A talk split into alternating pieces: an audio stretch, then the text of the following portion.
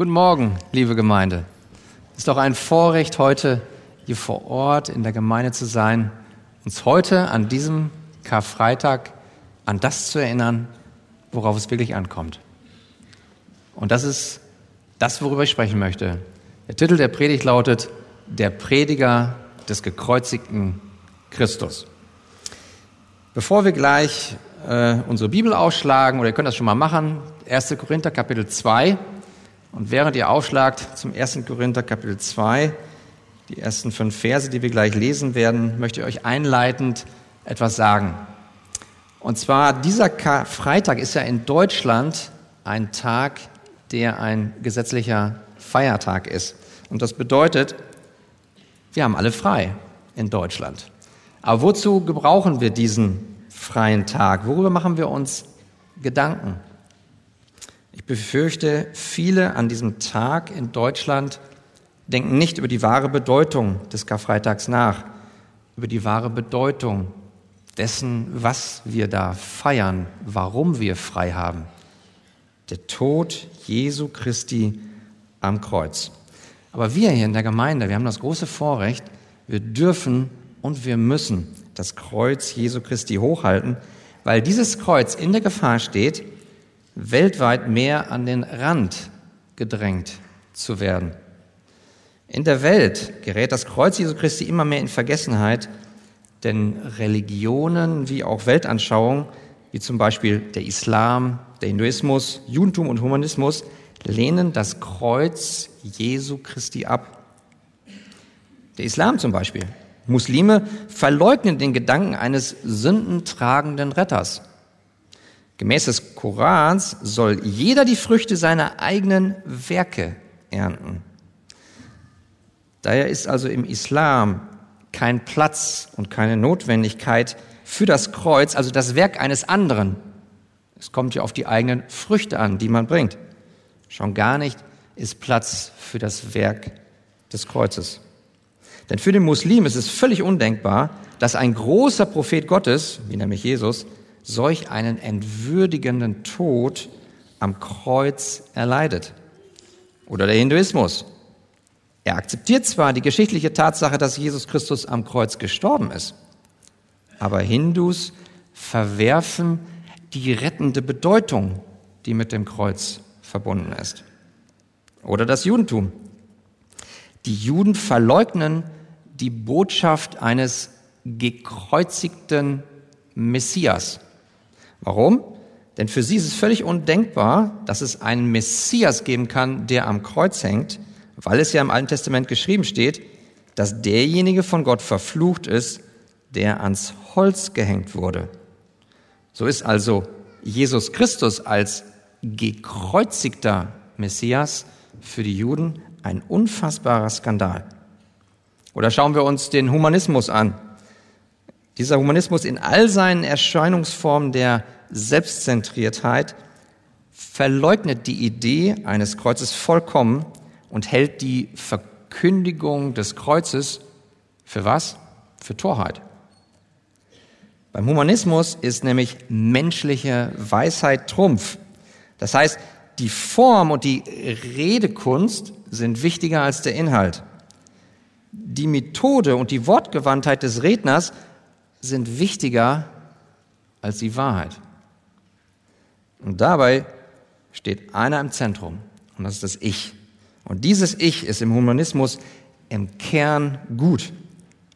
Das Problem ist dann nur, weil der Mensch nach diesem humanistischen Weltbild gut ist im Kern, braucht er keine Erlösung. Wo kein verdorbener Mensch, da besteht keine Notwendigkeit für einen Erlöser am Kreuz. Wir sehen also, dass das Kreuz Jesu Christi durch andere Religionen oder Weltanschauungen komplett abgelehnt wird. Dass die ungläubige Welt das Kreuz, also Jesu Christi, ablehnt, sollte uns nicht wirklich überraschen. Aber was uns wirklich nachdenklich machen sollte, es ist, dass auch in vielen Kirchen und Gemeinden nicht mehr selbstverständlich ist, dass das Kreuz Jesu Christi verkündigt wird, geschweige denn im Zentrum steht. In Kirchen, in denen das liberale Denken eingezogen ist, besteht der Kern des christlichen Glaubens schlicht und ergreifend in der Bergpredigt. Also Jesus ist ein gutes Beispiel. Jesus zeige uns ja, wie man sich gut beispielhaft verhält. Aber die Fleischwerdung Jesu wird in diesem liberalen Denken derart definiert, dass die Geburt Jesu Christi, die Fleischwerdung, völlig losgelöst definiert wird vom Tod Jesu Christi am Kreuz. Also, dass Jesus Christus geboren wurde, ja, ja, das ist ja in Ordnung. Er war ja auch ein guter Mensch und konnte uns ein gutes Beispiel geben. Aber dass Jesus Christus geboren wurde, um für Sünder am Kreuz zu sterben, ja, das geht vielen zu weit. Also was kann ich euch hier an diesem Freitag, an diesem Karfreitag nur verkündigen? Das Kreuz des Herrn Jesus Christus. Und deswegen der Bibeltext. Und wer die Freiheit hat und die Kraft, darf gerne aufstehen und lasst uns 1. Korinther Kapitel 2, Verse 1 bis 5 lesen. So hört das Wort Gottes. So bin auch ich, meine Brüder, als ich zu euch kam, nicht gekommen, um euch in hervorragender Rede oder Weisheit das Zeugnis Gottes zu verkündigen. Denn ich hatte mir vorgenommen, unter euch nichts anderes zu wissen, als nur Jesus Christus, und zwar als gekreuzigten. Und ich war in Schwachheit und mit viel Furcht und Zittern bei euch. Und meine Rede und meine Verkündigung bestand nicht in überredenden Worten menschlicher Weisheit, sondern in Erweisung des Geistes und der Kraft, damit euer Glaube nicht auf Menschenweisheit beruhe, sondern auf Gottes Kraft. Amen. Lasst uns beten. Himmlischer Vater, ich danke dir. Ich danke dir für dein Wort und ich bitte dich, dass du durch deinen Heiligen Geist unsere Herzen öffnest für dein Rettungshandeln, für deine Rettung in deinem einzigartigen Sohn, Jesus Christus, am Kreuz, dass wir erstaunt sind und dass wir in der Liebe zu dir, in der Dankbarkeit zu dir wachsen. Darum bitte ich dich, Vater, in Jesu Namen. Amen. Amen. Setzt euch gerne. Paulus beschreibt hier in diesen fünf Versen, wie und wozu er nach Korinth kam. Deswegen wollen wir uns drei Punkte ansehen. Erster Punkt ist, wie Paulus nach Korinth kam, die ersten vier Verse. Und dann zweitens, wozu Paulus nach Korinth kam, Vers 5. Und dann gucken wir uns drittens an, was das für uns heute bedeutet. Also wie kam er, wozu kam er und was bedeutet das für uns heute? Also der Reihe nach. Zunächst, wie Paulus nach Korinth kam. Hier ist jetzt wichtig, dass wir zunächst erkennen, dass wir hier von Paulus zwei negative Anmerkungen bekommen und dann drei positive. Schauen wir uns zunächst die zwei negativen Anmerkungen an. Vers 1. So bin auch ich, meine Brüder, als ich zu euch kam, nicht gekommen, um euch in hervorragender Rede oder Weisheit das Zeugnis Gottes zu verkündigen. Lasst uns hier kurz den Hintergrund für diesen Vers beachten. Paulus kam nach Korinth in die Gemeinde, die er durch Gottes Gnade zuvor gegründet hatte. Aber seitdem Paulus weggegangen war, hatte sich die Gemeinde zerstritten. Die Gläubigen in Korinth waren sich in der Gemeinde uneins. Das lesen wir in Kapitel 1 in den Versen 10 und 11, wo steht, dass Paulus sie ermahnen musste, dass sie einmütig sind und dass sie keine Spaltungen unter sich zulassen. Er spricht sogar davon, dass ihm bekannt geworden ist, dass Streitigkeiten unter euch sind. Das heißt, die Gläubigen in Korinth waren gespalten. Einige folgten Paulus, wieder andere folgten Apollos und wieder andere folgten Petrus. Das heißt, sie stritten sich darum, wer im Grunde genommen der beliebteste Pastor unter ihnen war. Das heißt, sie verhielten sich so, wie auch ungläubige Menschen in der Welt das häufig tun, nämlich dass sie sich ihre beliebtesten Führungspersönlichkeiten aussuchten und ihnen nachfolgten. Und daher ermahnt Paulus hier die Korinther, und ich denke durch den Heiligen Geist, durch sein Wort auch uns heute, wir sollen nicht Menschen nachfolgen, sondern sollen alleine dem Christus nachfolgen. Amen. Darum geht es. Das ist das Anliegen, was er hat. Denn wir sollen uns als Gemeinde, nicht nur die Korinther als Gemeinde, sondern auch wir als Arche-Gemeinde, sollen uns unterscheiden von der Welt. Aber seitdem Paulus das erste Mal da war und ihnen das Evangelium von Jesus Christus verkündigt hatte, waren die Kultur und menschliche Weisheit in die Gemeinde hineingekrochen und hat die Gemeinde umgeprägt in ihr eigenes weltliches Bild. Und da müssen wir bedenken, dass Korinth eine Weltstadt war, die charakterisiert war durch ihre kultivierten, gebildeten, redegewandten, sexuell ausschweifigen, sündigen Einwohner. Und diese Kultur hat die Gemeinde in Korinth beeinflusst, so dass die Gläubigen in der Gemeinde sich uneins geworden sind in ganz vielen Lebensbereichen. Und das sehen wir dann ja hinterher auch hier im Korintherbrief. Da gab es Fragen der sexuellen Unzucht, Frage, welches Fleisch gegessen werden darf. Beim Abendmahl distanzierten sich sogar die Reichen von den Armen. Bei den Geistesgaben wurde die eine Geistesgabe über die andere erhoben und viele andere Themen mehr. Alles Themen, die Paulus später ansprechen wird, hier im Brief. Ihr Lieben, wenn in der Gemeinde Streit und Uneinheit herrscht, dann kann die Gemeinde kein Licht sein, dann kann sie nicht salzig sein in dieser gefallenen Welt. Und deswegen bringt Paulus das in seiner Kritik auf den Punkt in Kapitel 1, Vers 17. Dort steht, denn Christus hat mich nicht gesandt zu taufen, sondern das Evangelium zu verkündigen.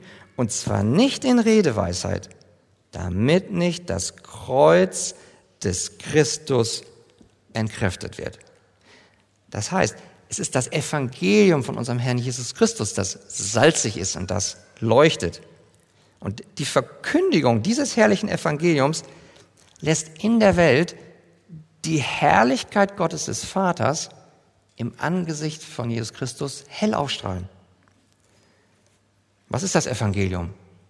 In kurz gesagt, das ist das, was wir eben gesungen haben. Jesus starb für mich. Es ist das etwas ausführlicher, das, das gerechte Leben Jesu Christi. Es ist sein stellvertretende Sühnetod am Kreuz. Und zwar für unsere Sünde, für unsere Schuld. Es geht um seine herrliche und siegreiche Auferstehung, woran wir uns am Sonntag erinnern dürfen.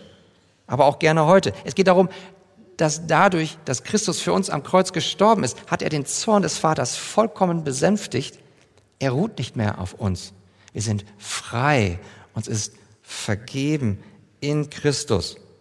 Und das ist die gute Nachricht, die nicht nur die Gemeinde damals in Korinth, sondern auch heute diese Arche-Gemeinde in das Ebenbild Gottes zurückverwandeln soll. Und das ist der Hintergrund für Paulus hier in Kapitel 2, Vers 1, zu sagen, wie er nicht nach Korinth kam.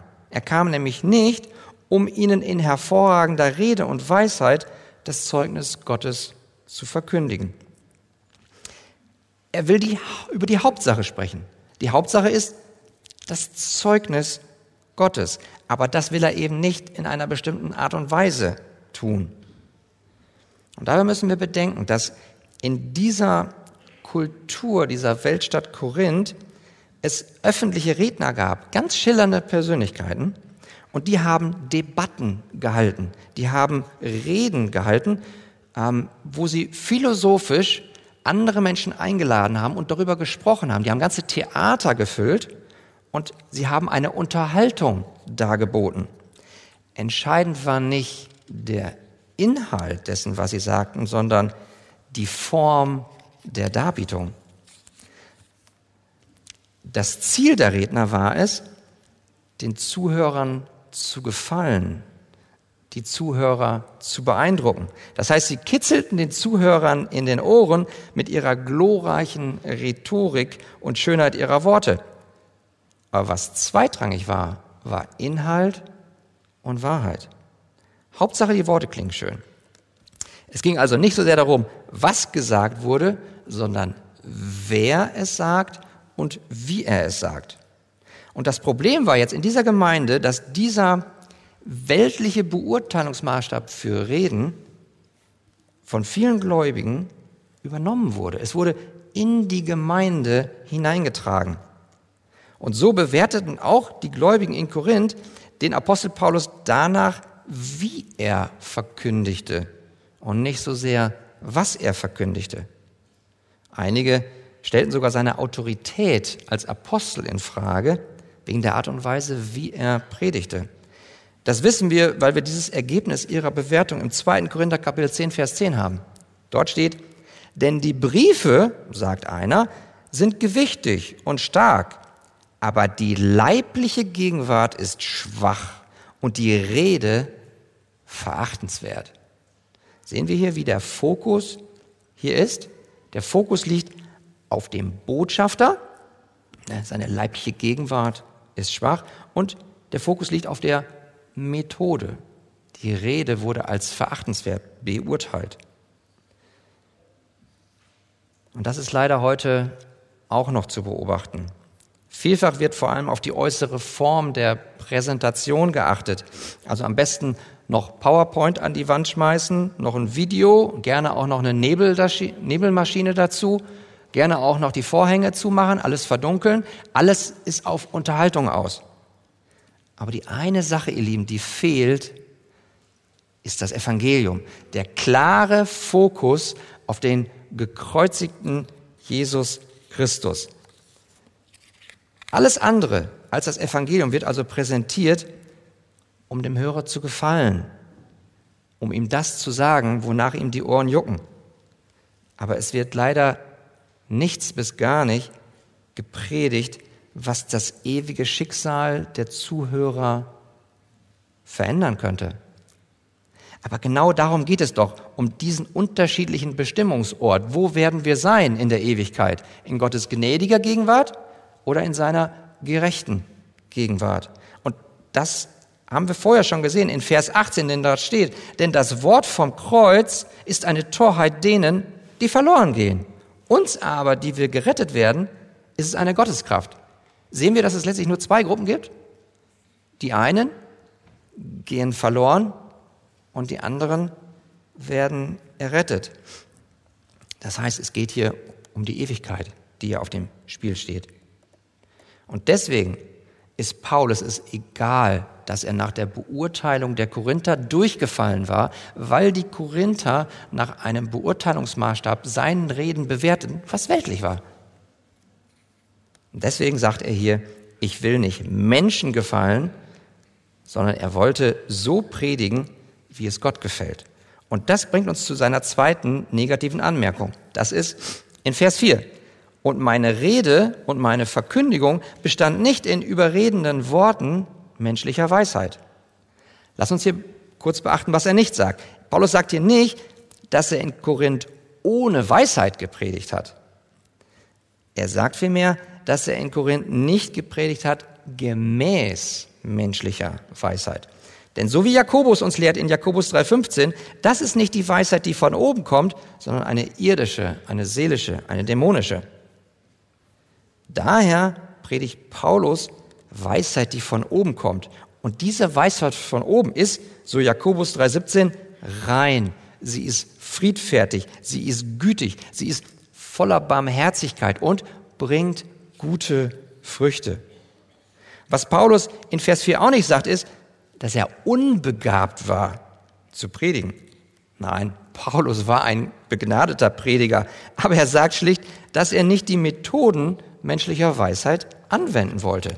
Das heißt, Paulus veränderte nicht den Inhalt seiner Botschaft oder die Form seiner Methode, um seinen Zuhörern zu gefallen. Er kam eben nicht mit überredenden Worten. Er hat eine Entscheidung getroffen. Er hat gesagt, ich verzichte auf wohlklingende Rhetorik. Ich predige schlicht das Kreuz Jesu Christi. Also hatte er kein Interesse, sich selbst zu erhöhen. Paulus hat also nicht das Evangelium gepredigt mit der Hoffnung, dass er dadurch den Beifall bekommt dafür, wie intelligent er ist. Und er war intelligent. Oder für die Art und Weise, wie er gepredigt hat. Und er hat gut gepredigt. Aber er wollte dafür nicht gelobt werden. Paulus wollte nämlich nicht, dass seine Zuhörer dem Evangelium zustimmen, weil er so intelligent und so toll reden kann. Ihr Lieben, ich muss euch gestehen, ich neige eher dazu, dass ich manchmal durchs Leben gehe, dass ich denke, die Menschen, die anderen denken zu gering von mir. Anders Paulus. Der geht und sagt, ich befürchte, andere könnten zu hoch von mir denken. Also er, Christus, muss in mir größer werden. Ich muss abnehmen. Daher kam Paulus nicht nach Korinth mit überredenden Worten und menschlicher Weisheit. Aber wie kam er nun nach Korinth? Jetzt kommen wir zu den positiven Anmerkungen. Das sehen wir zunächst in Vers 3. Und ich war in Schwachheit und mit viel Furcht und Zittern bei euch. Mit anderen Worten, Paulus kam, indem er nicht auf sich selbst vertraute. Paulus war also durch Gottes Gnade geistlich so reif und demütig, dass er wusste, dass er selbst absolut bedürftig und abhängig war von Gottes Gnade. Und gerade dieses Bewusstsein seiner eigenen Schwachheit hat ihn stark gemacht. Und das führt uns zu seiner zweiten positiven Aussage in Vers 4. Und meine Rede und meine Verkündigung bestand nicht in überredenden Worten menschlicher Weisheit, und jetzt das Positive, sondern in Erweisung des Geistes und der Kraft. Also Paulus war nicht abhängig von einer Anhäufung rhetorischer Machtreden, weil das Evangelium selbst mächtig ist. Und diese Macht des Evangeliums ist eine Kraft, die sowohl rettet als auch verändert. Und dieses Evangelium, das ist Gottes Kraft. Glaubst du daran, dass durch das Evangelium, durch die Kraft des Evangeliums geistlich tote Herzen geistlich lebendig werden können und dass errettete Herzen mehr und mehr in das Bild Jesu Christi verwandelt werden? Das ist Gottes Kraft und das ist das Evangelium. Und deswegen wollte Paulus dieses Zeugnis Gottes alleine predigen, weil seine Autorität, die von Paulus, war alleine das Wort Gottes. Es war der gekreuzigte Christus, in dem die Kraft steht. Und außer diesem Wort Gottes hatte er nichts zu sagen. Und das bringt uns zu der Grundlage seines Kommens und damit zu dieser dritten positiven Aussage. Die finden wir in Vers 2. Dort steht, denn ich hatte mir vorgenommen, unter euch nichts anderes zu wissen als nur Jesus Christus und zwar als gekreuzigten. Sehen wir hier, Paulus ist entschlossen. Er hat sich vorgenommen und er hat sich entschieden, dass er alleine Jesus Christus als gekreuzigten verkündigen will. Und dieser Entschluss des Paulus stand fest. Und das hat er auch durchgezogen. Und das ist seine Grundlage, das Evangelium, also die Person und das Werk Jesu Christi. Lieben, das heißt jetzt aber nicht, dass Paulus, egal worüber er gesprochen hat, immer nur das Kreuz Jesu Christi war und dass er keine anderen Themen hatte als das Kreuz. Nein, das sehen wir ja hier schon am Korintherbrief, wie viele andere Themen er angesprochen hat. Ja, er spricht von Beziehungen, er spricht von der Liebe, er spricht von verheiratet sein, er spricht vom Single sein, er spricht davon, wie man Geistesgaben in der Gemeinde lebt. Aber der entscheidende Unterschied ist, dass alles, worüber Paulus gesprochen hat, er immer darüber gesprochen hat in Bezug auf den gekreuzigten Christus. Das heißt, alles, was Paulus wusste und was er tat, das wusste und tat er in Bezug auf den gekreuzigten Christus. Und das heißt ganz klar, für Paulus und so hoffentlich auch für uns ist das Kreuz Christi nicht nur eine Nebensache, ein Anhängsel im Leben, sondern das Kreuz Jesu Christi war im Leben des Paulus der zentrale Mittelpunkt in jeder Beziehung und in jedem geistlichen Dienst. Und dies hatte einen Grund. Paulus stellte das Kreuz Jesu Christi in das Zentrum, weil er hierfür einen gewichtigen Grund hatte. Und das führt uns zu Vers 5, zu dem zweiten Punkt. Wozu Paulus nach Korinth kam. Was war sein Ziel? Vers 5. Damit, habt ihr den Grund, damit euer Glaube nicht auf Menschenheit, Menschenweisheit beruht, sondern auf Gottes Kraft. Das heißt, Paulus stellte das Kreuz Jesu Christi ins Zentrum, das für alle eines ersichtlich ist. Der Glaube beruht auf Gottes Kraft, das heißt auf dem Evangelium. Das heißt, jedes Mal, wenn Paulus predigte, stellte er sich nicht vor das Kreuz und bedeckte das Kreuz, damit die Zuhörer ihn besser sehen konnten, sondern Paulus stellte sich hinter das Kreuz, damit die Zuhörer einen freien Blick auf das Kreuz haben. Paulus lehnte also genau das ab, was die Korinther gerne von ihm haben wollten. Die Korinther wollten, dass Paulus sich als redegewandter Rhetoriker vor ihnen hinstellt und glänzt mit seinen Worten. Er soll im Vordergrund stehen. Aber Paulus tut das nicht. Er geht raus aus dem Blickfeld und stellt sich hinter das Kreuz, damit das Kreuz Christi im Zentrum steht, im Fokus. Das heißt, Paulus legte größten Wert darauf, dass seine Zuhörer ihren Glauben in Christus setzten und nicht in ihn als Botschafter oder in seine Methode. Zusammengefasst, Paulus kam nach Korinth als ein törichter Prediger. Er war schwach, er war ängstlich, zitternd. Er kam mit einer törichten Botschaft. Ein gekreuzigter Messias. Und er kam mit einer törichten Methode, dem Predigen. Sehen wir das? Der Prediger ist töricht, die Botschaft ist töricht, die Methode ist töricht. Warum? Sodass ohne Zweifel für jedermann ersichtlich ist, dass wenn es dann unter dem Predigen des Evangeliums zu einer Errettung kommt, zu einer Veränderung des Herzenscharakters, dann muss es das Werk des Heiligen Geistes und des Wortes sein. Und das ist das Zentrum. Und so soll es hier auch sein. Soweit die Erklärung des Textes. Aber jetzt kommt das. Der dritte Punkt. Wie wenden wir das jetzt auf unser Leben und unser Herz an. Denn diese Worte, die sind ja nicht nur für die Korinther vor gut 2000 Jahren, sondern die sind auch für uns heute. Und da ist jetzt jeder angesprochen. Nicht nur diejenigen, die vielleicht hier sind oder auch an den Bildschirmen, die auch predigen auf der Kanzel, sondern jeder Einzelne, der auch hier als Zuhörer zuhört. Warum? Weil jeder Zuhörer auch ein Prediger ist. Wisst ihr warum? Frage, wem hörst du tatsächlich am meisten zu? Wer ist dein größter Prediger? Du selbst. Du hörst dir am meisten zu. Und wir befinden uns alle, das ist alle bei uns, wir befinden uns alle in ständiger Unterhaltung mit uns selbst. Wir machen unsere Gedanken, wir fühlen, wer Gott ist, wer die Menschen sind, wer unsere Identität ist, worin wir Halt suchen. Wir reden ständig zu uns.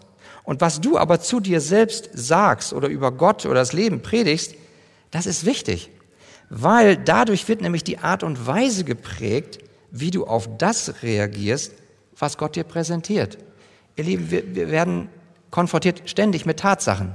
Aber wie bewerten wir diese Tatsachen? Nach dem Vorverständnis, was wir uns vorher gepredigt haben.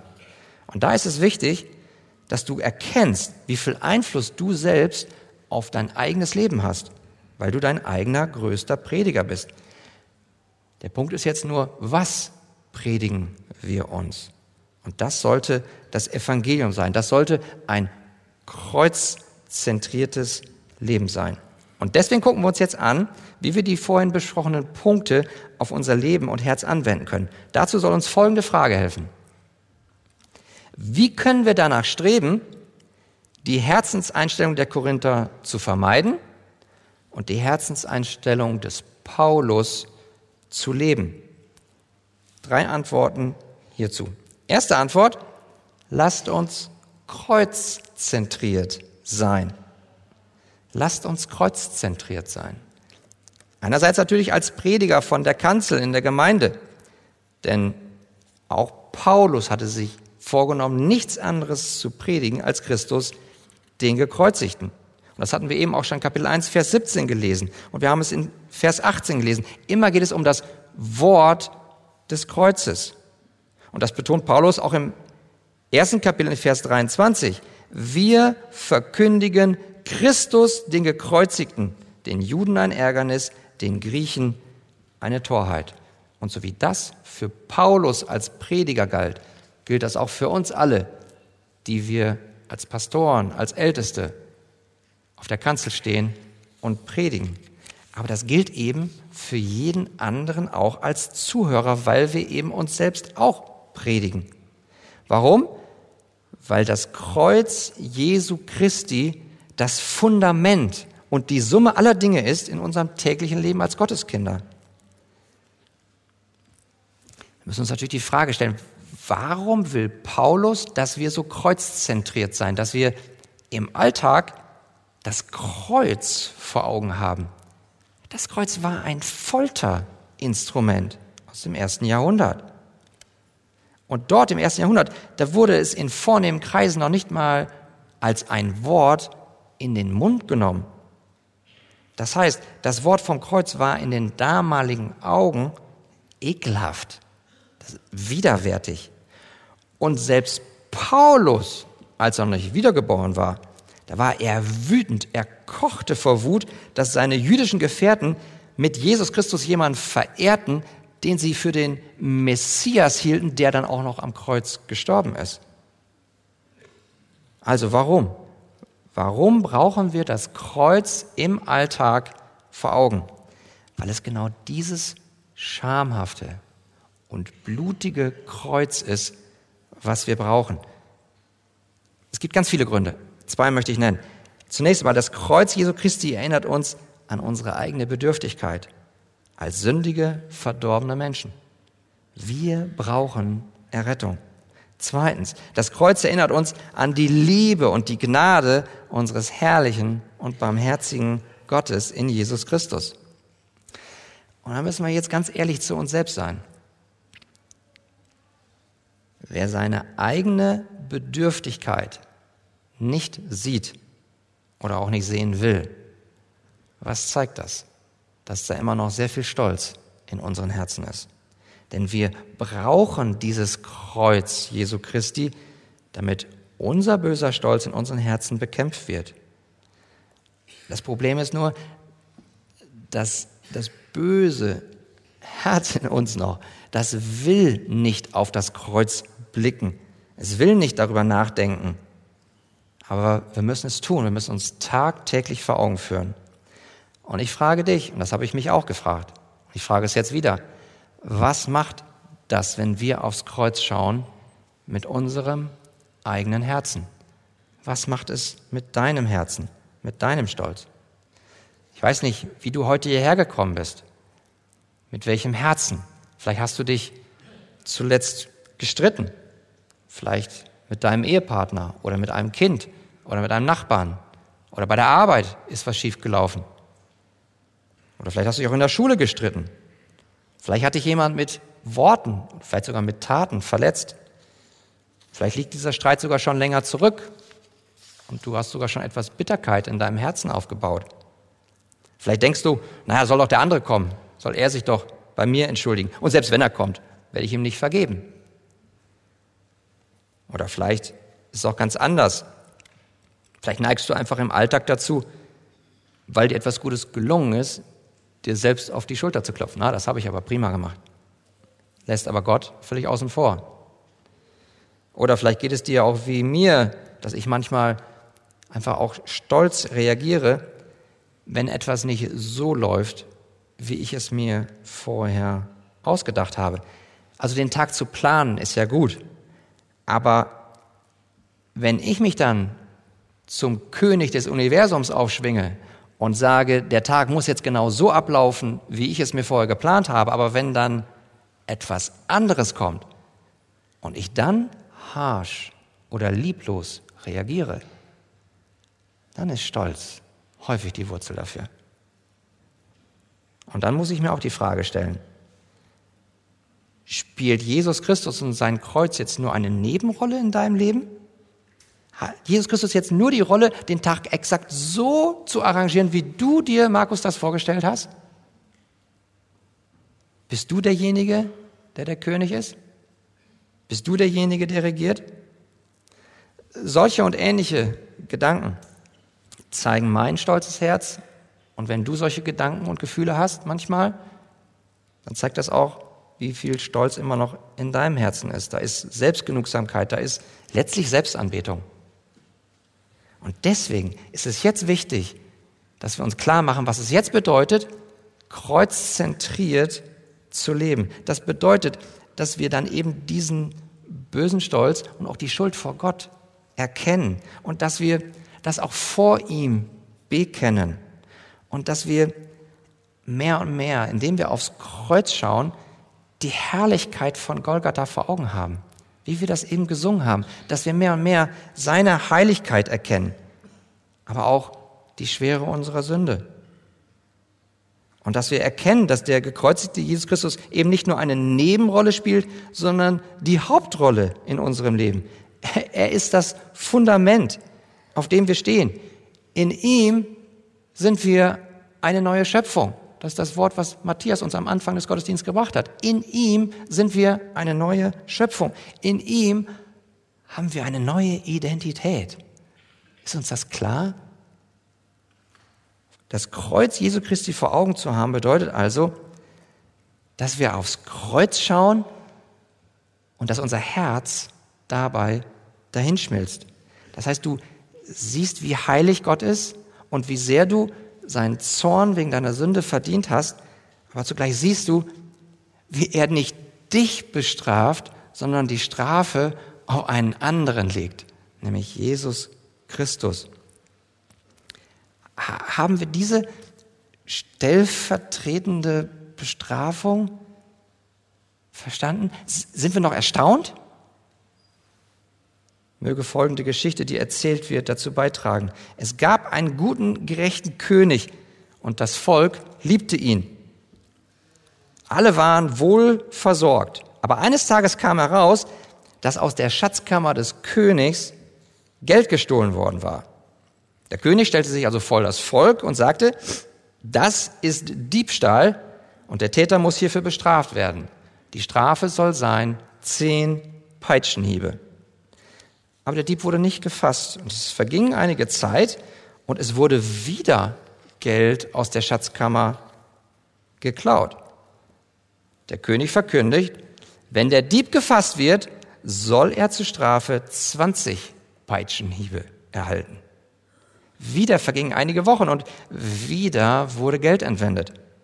Und die Strafe wurde verdoppelt auf 40 Peitschenhiebe. 40 Peitschenhiebe kam dem Tod gleich. Denn niemand konnte 40 Peitschenhiebe überleben. Aber kurze Zeit später wurde der Dieb gefasst. Es war die Mutter des Königs. Was sollte der König nur tun? Einfach den Diebstahl übersehen, ungestraft lassen? Dann wäre er kein Gerechter, dann wäre er ein ungerechter König. Aber weil er ein gerechter König war, entschied er, dass die 40 Peitschenhiebe durchgeführt werden. Und so kam das Volk an einem bestimmten Tag, an einem bestimmten Ort, um der Bestrafung beizuwohnen.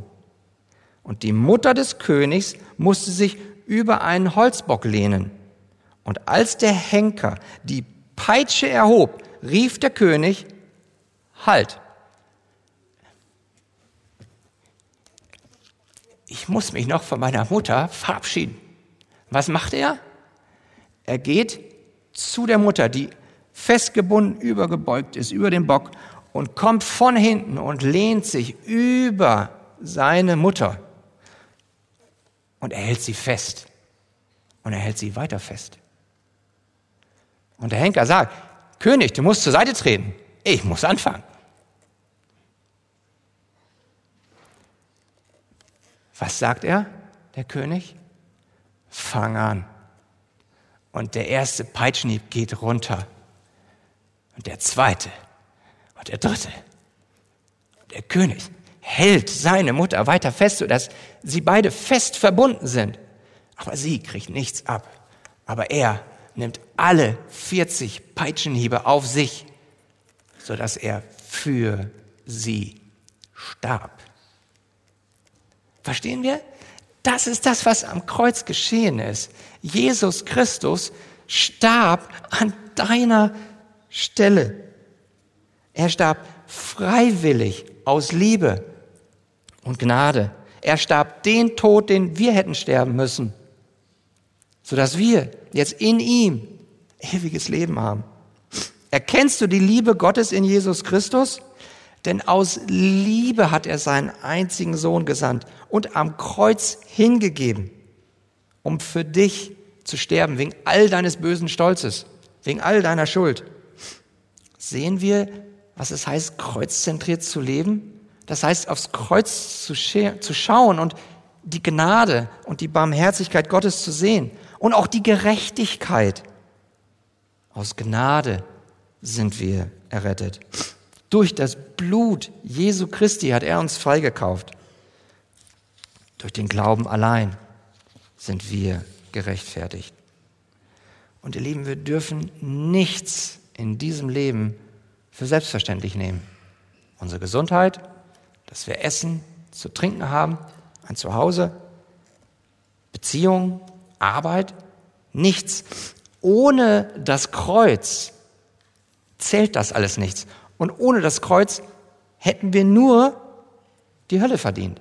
Wir wären verdammt. Der Fluch läge auf uns. Daher brauchen wir alle das Kreuz Jesu Christi, weil das Kreuz Jesu Christi die Quelle und die Grundlage für alle Segnungen Gottes in Jesus Christus sind. Könnt ihr dazu Arm sagen? Das ist der Punkt.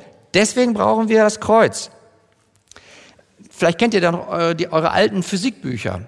Da war häufig eine Zeichnung drin, wo so ein Prisma dargestellt war. Auf der einen Seite ein weißer Strahl, er traf auf das Prisma und auf der anderen Seite eine große Farbenpracht an Strahlen kam heraus. Was soll uns das sagen? Der weiße Lichtstrahl, der steht für die perfekte Liebe und Barmherzigkeit Gottes für sein Volk. Und das Prisma, das ist sozusagen das Kreuz Jesu Christi. Und die vielen bunten Farben stehen für die vielen Segnungen in Jesus Christus. Aber was absolut notwendig ist, ist das Kreuz. Wir brauchen das Prisma des blutigen Kreuzes, um die Schönheit und die Herrlichkeit der Gnade Gottes in Jesus Christus Realität werden zu lassen. Daher muss unser Predigen hier von der Kanzel, aber genauso unser eigenes Predigen in unserem Herzen und auch unser Zuhören dort auf der Kirchenbank und in unserem Alltag eines sein, kreuzzentriert. Und wir können alle danach streben, diese Herzenseinstellung der Korinther zu vermeiden und die Herzenseinstellung des Paulus nachzuahmen, indem wir kreuzzentriert leben. Meine Frau möchte mir ein Taschentuch geben. Du bist so lieb. Danke.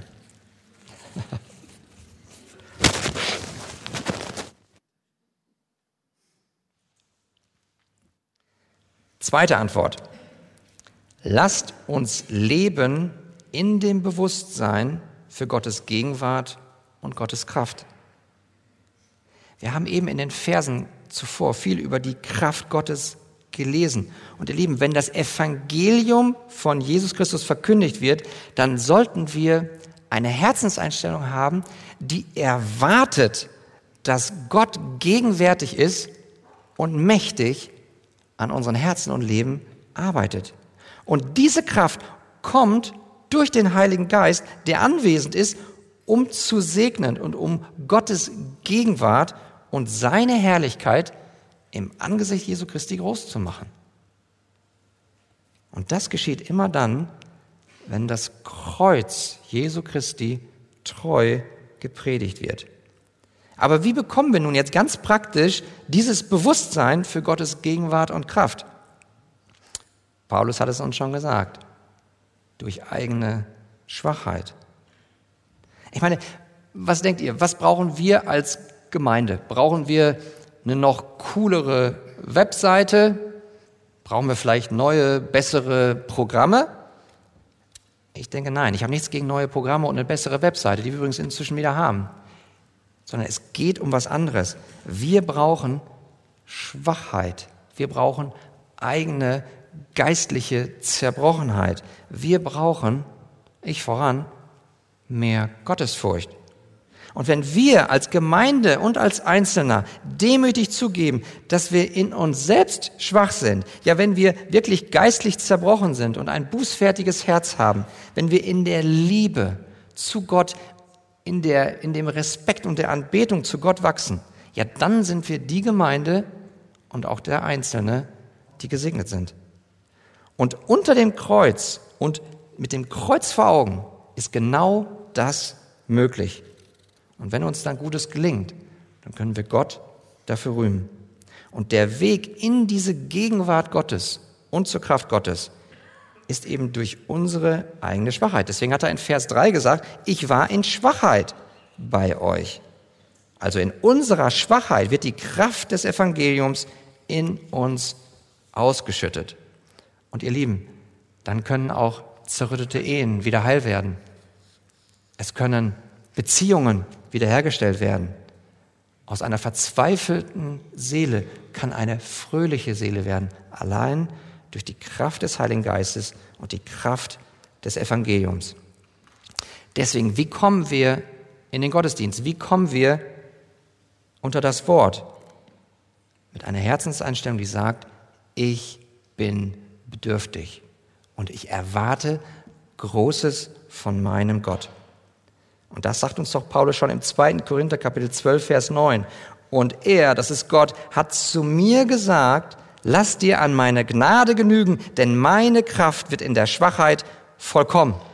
Und wie reagiert Paulus jetzt? Und so dürfen wir auch reagieren. Darum will ich mich am liebsten vielmehr meiner Schwachheiten rühmen, damit die Kraft des Christus bei mir wohne. Daher, komme bedürftig nach Gottes Gnade und komme erwartungsvoll. Zum dritten und zum Schluss. Lasst uns allein des Herrn rühmen. Darum geht's. Lasst uns des Herrn rühmen. Wir haben hier in Vers 31 von Kapitel 1 stehen, damit, wie geschrieben steht, wer sich rühmen will, der rühme sich des Herrn. Und darum geht es. Und dann kommen die ganzen Verse zum Prediger des Kreuzes. Und am Ende in Kapitel 2, Vers 5 steht dann wieder, alles beruht auf Gottes Kraft. Wer steht im Zentrum? Der Ruhm Gottes, Gottes Kraft. In der Mitte die Predigt vom Kreuz. Mit anderen Worten, es geht Gott um hier um Anbetung. Und diese Anbetung, ihr Lieben, die ist nicht nur, wenn wir wunderbar singen, das, wie wir den Gottesdienst gestartet haben. Wir haben gesungen. Das ist Lobpreis, das ist Anbetung im Gesang. Aber wisst ihr, was auch Lobpreis ist? Wenn wir unsere Finanzgaben eingeben oder wenn wir beten oder auch wenn das Wort des gekreuzigten Christus gepredigt wird. Denn während wir die Predigt hören, dann ist das ein Teil der Anbetung. Und dann dürfen wir im Herzen auf die gepredigte Wahrheit auch reagieren. Mit Liebe, mit Freude, mit Hoffnung, mit Glauben. Wie also beim Lobpreis im Gesang, so auch die angemessene emotionale Reaktion beim Lobpreis in der Verkündigung des Wortes. Das heißt, ihr Lieben, ihr dürft auch eure Hände heben, auch während der Predigt. Ihr dürft auch zu dem, was gesagt wird, wenn es die Wahrheit ist, auch Amen sagen. Ihr dürft auch gerne freudig weinen oder auch freudig lachen. Oder sei einfach da und genieße still in deinem Herzen. Aber du darfst und sollst, während das Wort gepredigt wird, anbeten. Und das ist doch das, was uns ausmacht. Das Kreuz, den Herrn Jesus Christus anzubeten. Nämlich, und warum? Weil das auch in Ewigkeit so sein wird. Und so schließe ich mit der Offenbarung, Kapitel 5, Vers 9. Und sie sangen ein neues Lied, in dem sie sprachen, du bist würdig, das Buch zu nehmen und seine Siegel zu öffnen, denn du bist geschlachtet worden und hast uns für Gott erkauft mit deinem Blut aus allen Stämmen und Sprachen und Völkern und Nationen. Alle Ehre sei unserem Herrn. Amen.